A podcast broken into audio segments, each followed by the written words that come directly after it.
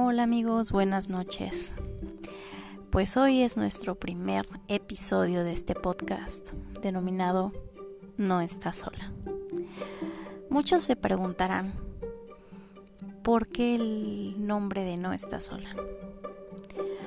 Pues bueno amigos, como muchos sabrán, eh, estamos viviendo tiempos muy difíciles en nuestro México mágico, ¿saben? Eh, muchas veces eh, he escuchado decir, pues si la golpeaba es porque algo hacía, ¿no? O si la mataron, pues se lo buscó. ¿Para qué andaba vestida así? ¿Por qué estaba eh, a esas horas de la noche sola caminando? Eso no es de una mujer bien. ¿Y por qué les, les comento esto? ¿O por qué hago énfasis en estas frases eh, de alguna manera machistas y misóginas?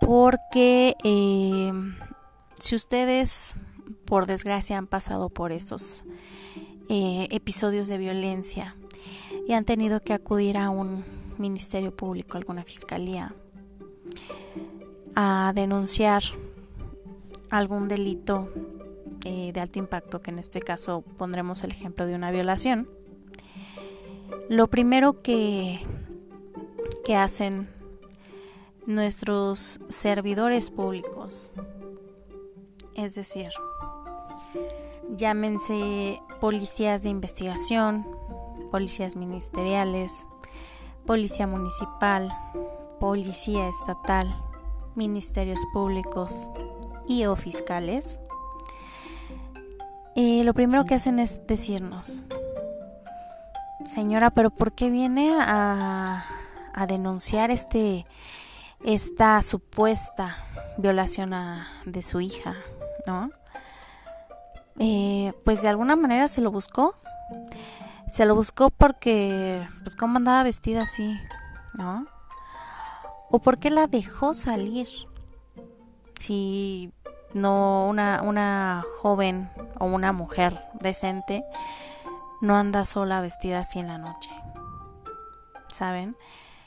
Es difícil, es difícil vivir esta violencia institucional. Y lo digo de la manera más respetuosa posible. Eh, es difícil también como víctima pasar por ciertos eh, exámenes, diligencias que nos hacen en el Ministerio Público, porque lejos de parecer víctimas, nos tratan como victimarias, ¿saben? Y esto es muy grave, esto es muy grave. Y pues bueno, también es, es una situación por la cual no deberíamos estar pasando. No deberíamos estar viviendo las mujeres y las niñas en este país. En este podcast vamos a estar tratando y dando a conocer los testimonios de víctimas. Si bien es cierto, para ellas aún es muy difícil hablar del tema, por lo que nosotros le daremos voz voz a sus relatos, le daremos voz a su dolor y también le daremos voz a, aunque les, les parezca un poco extraño, pero les daremos voz a los impartidores de justicia. Obviamente, pues esto será de manera anónima para salvaguardar la integridad biopsicosocial de ambas partes. Eh, en este país, México, ser mujer es de alto riesgo. Eh, las personas que viven en Ciudad de México y Estado de México podrán corroborar lo que les voy a decir. Eh, el hecho de ser mujer, y, vamos a delimitar este tema. Vamos a delimitarlo a la zona geográfica del municipio de Catepec, Estado de México. ¿Por qué me sitúo en este lugar específicamente? Su servidora se encuentra radicando en este municipio. Este municipio, el cual eh, a nivel nacional se encuentra entre los primeros cinco más violentos. Se encuentra en primer en primeros lugares, perdón, de la delincuencia, por desgracia. Y penosamente también estamos entre los municipios con mayor impunidad por parte de las autoridades correspondientes. Ser mujer en, el Estado de México, pero principalmente en Ecatepec, es, es riesgoso y es de miedo. Es de miedo salir aquí, eh, a la tienda, a la escuela, irte caminando unas cuadras para tomar el camión, para tomar el Mexibus, para ir a tomar una combi, para ir a trabajar o simplemente salir a caminar es, de alto riesgo porque no sé si recuerden el caso que fue muy sonado del monstruo de Catepec. ¿Sí? Ese hombre que le quitó la vida y ama, se, bueno, se dice que son más de 20 mujeres. Sin embargo, hasta el día de hoy solo se le han podido imputar siete feminicidios. Él comenta en sus declaraciones que eh, calcula haber matado a lo largo de su vida a más de 20 mujeres. Esas mujeres que su propia esposa las llevaba con engaños a su domicilio, el cual eh, se encuentra en Jardines de Morelos, en el municipio de Catepec las llevaba con engaños a su domicilio, con la finalidad de eh, regalarles ropa para sus bebés, con la finalidad de supuestamente darles trabajo. ¿Y qué es lo que hacían? ¿Qué es lo que pasaba?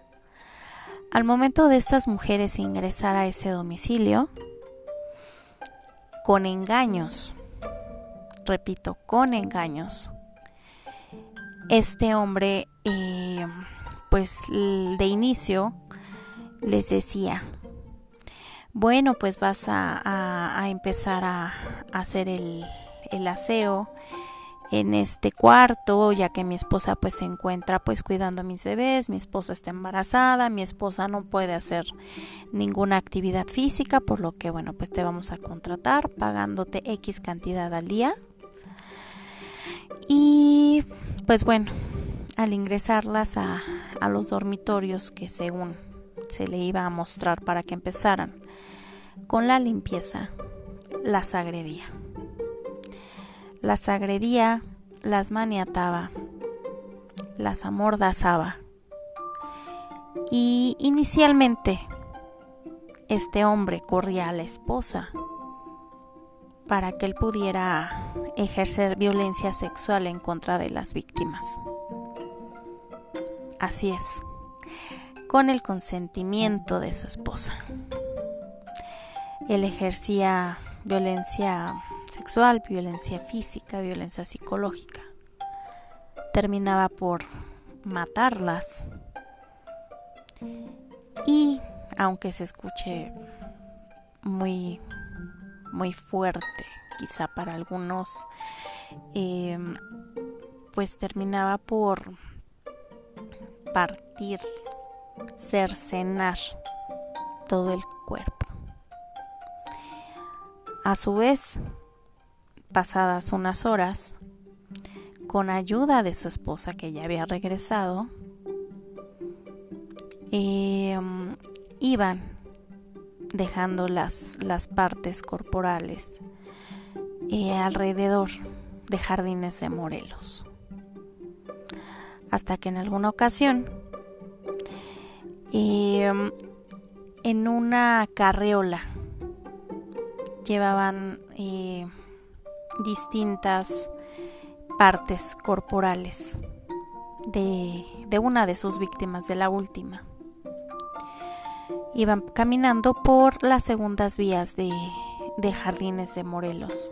Son muy conocidas aquí en Ecatepec. Al ir caminando por esas vías, eh, iban a la par, caminando ellos de una policía municipal. Al ir en las vías, se les cae una extremidad, por la que los policías, al observar esa extremidad que se cae de esa carreola, pues proceden a, a detenerlos y a verificar esa extremidad, que fuera una extremidad humana. Al ver esto, pues bueno, se los llevan detenidos. Y es entonces cuando empieza empieza a darse la noticia de que habían detenido a estos feminicidas denominados los monstruos de Catepec en Jardines de Morelos. Como estos casos y como estos victimarios, hay cientos, cientos de casos aquí en Ecatepec.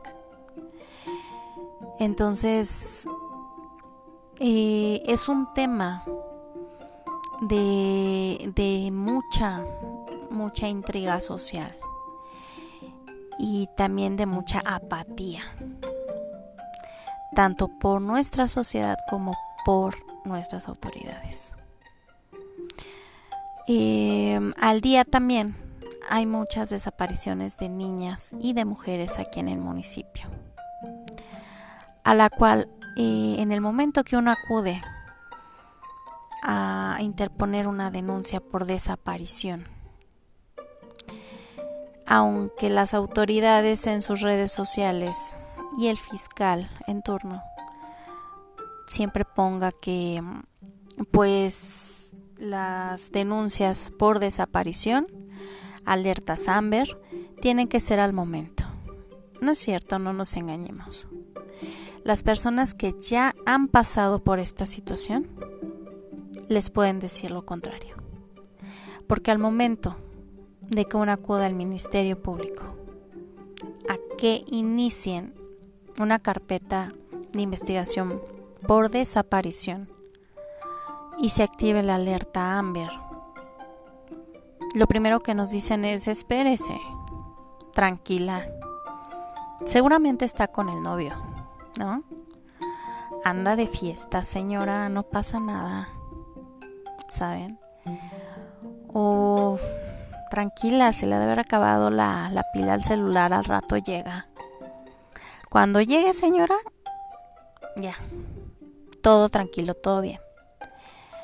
Sin embargo, ese todo bien y ese tranquila que nos dicen, por desgracia para muchas familias no llega. Y no llega por la cuestión y la situación de que nuestra nuestro familiar, nuestro conocido, pues ya nunca aparece. Y en otros países, como lo es Estados Unidos, Canadá, las primeras 24 horas son esenciales para la búsqueda y localización de esas personas. Y aquí en México es todo lo contrario. ¿Saben? Aquí en México es todo lo contrario porque tienen que pasar 48 horas para que se activen las alertas. Entonces, ¿qué estamos haciendo mal? Como servidores públicos de esas instituciones procuradoras de justicia, ¿qué están haciendo mal? ¿Por qué no explotan realmente al personal que tienen? Y lo, lo digo con todo respeto y con, y con mucha mm, eh, honestidad y profesionalismo ¿Por qué no explotan esos conocimientos que nuestros servidores públicos deben de tener? ¿Por qué no explotan esos cursos carísimos a los cuales los mandan a acreditarse al extranjero? ¿Por qué? Si al final del día pues ellos se rentan con esta institución por un fin en común, que es salvaguardar la integridad de la sociedad mexicana, la cual nos quedan a deber a muchas personas. Em, vuelvo a, al municipio de Catepec nuevamente. Si ustedes eh, observan em, los indicadores que manejan las estadísticas del Secretariado Ejecutivo, podrán ver las entidades con, eh, con mayor delito de feminicidios, de desaparición, de violación, en el cual uno de los estados que encabeza esas cifras es el Estado de México. Y es donde pues hay más recursos, señores. Hay más recurso humano, hay más recurso económico. Entonces, no estamos boicoteando, no estamos tirándole pedradas a la Fiscalía del Estado, no. Estamos abriéndole los ojos a las personas para que hagan lo conducente en estos delitos. Que acudan a las autoridades. Porque muchas, muchas ocasiones, muchas víctimas ya no acuden. ¿Por qué? Porque tienen miedo, porque no tienen confianza en las autoridades mexicanas. Sin embargo, es importante dejarles eh, este punto muy claro. Si no hay un, antecedente jurídico de que hemos sido víctimas de X delito, en el momento que se, se haga em, el arresto de un probable, pues como no hay antecedentes previos, es más fácil que se les deje en libertad.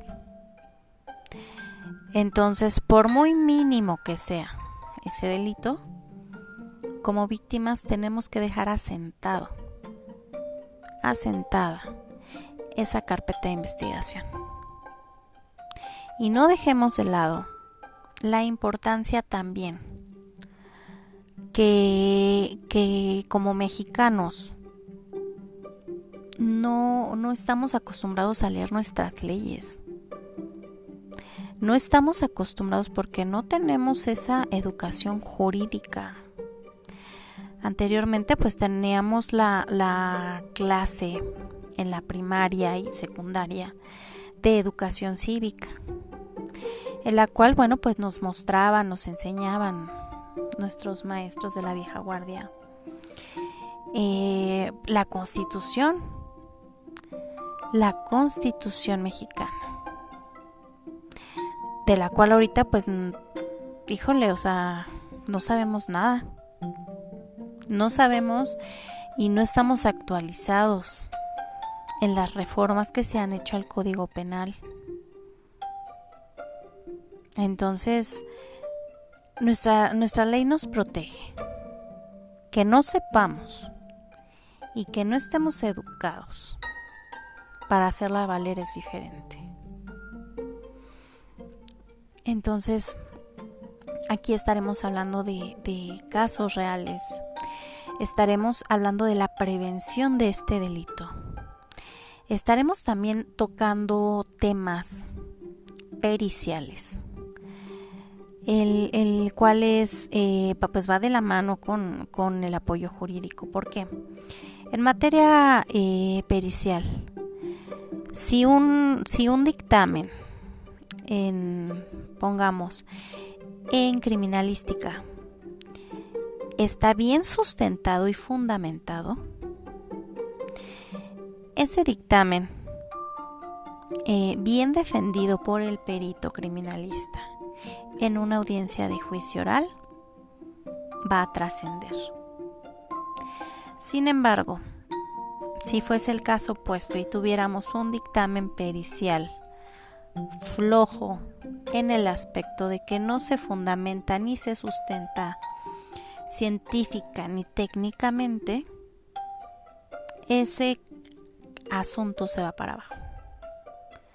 Entonces, pues Fiscalía pues no tendría de otra más que eh, pues sí, tratar de echarle eh, ganas en materia jurídica, en pericial, si está por los suelos, el probable pues sale.